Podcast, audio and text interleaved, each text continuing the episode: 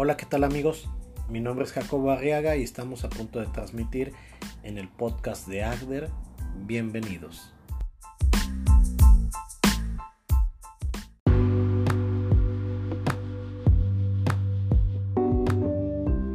No sé si alguna vez te has fijado en que cuando alguien se refiere a una persona competente te llevas una gran decepción, pero yo creo que no tenemos bien definido dentro de nuestro esquema mental a qué se refieren con que una persona es competente. El Consejo Nacional de Normalización y Certificación de Competencias Laborales ha diseñado un conjunto de estándares de competencia en combinación con los sectores productivos con la finalidad de ir aclarando en qué momentos una persona tiene cualidades para que la denominemos con este término. En cada uno de los momentos habilita revisar desempeños, actitudes, hábitos, valores, inclusive la generación de productos y entregables.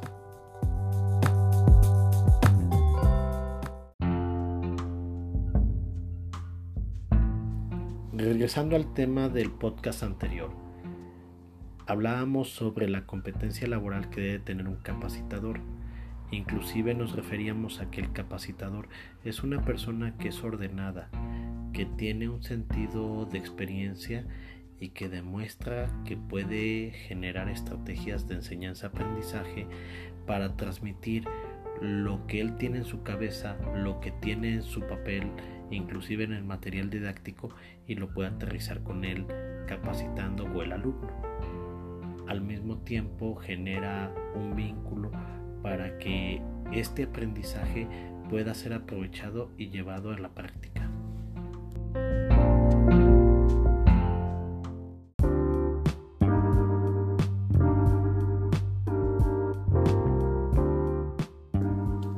embargo, hay ocasiones en las que tenemos que estandarizar un proceso productivo y entonces los capacitadores ahora tendrán que generar un manual para el instructor y un manual para el participante con la finalidad de que haya instrucciones precisas de qué hacer en cada momento.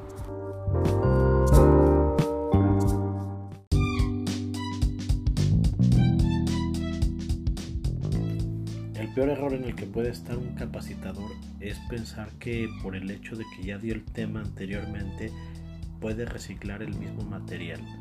Es importante que se haga una revisión con la finalidad que cumple con la carta descriptiva diseñada para el perfil de usuario que va a atender durante la siguiente capacitación.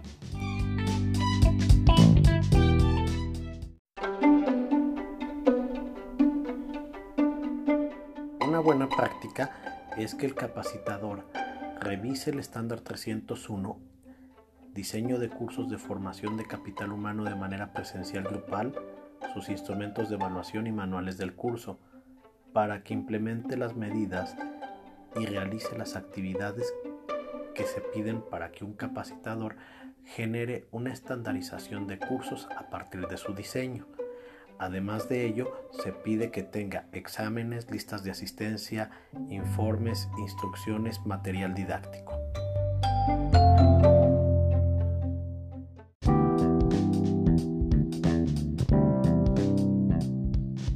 Pides que el capacitador deberá de llegar media hora antes del evento con la finalidad de revisar que el equipo funcione de manera adecuada, el mobiliario esté correctamente acomodado y se cuente con el material didáctico que es necesario para la capacitación. Tu público te lo va a agradecer.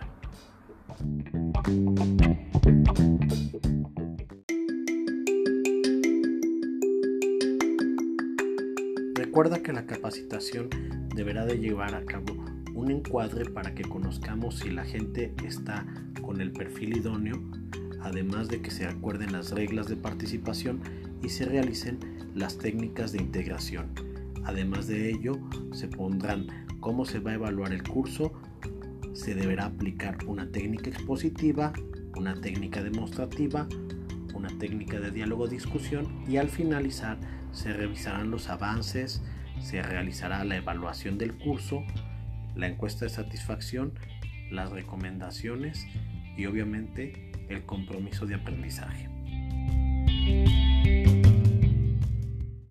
Amigos, recuerda que pueden visitarnos en www.agder.org.mx, nos pueden mandar correo a gerencia.agder.org.mx, además nos pueden visitar en redes sociales, Facebook, Twitter, Instagram.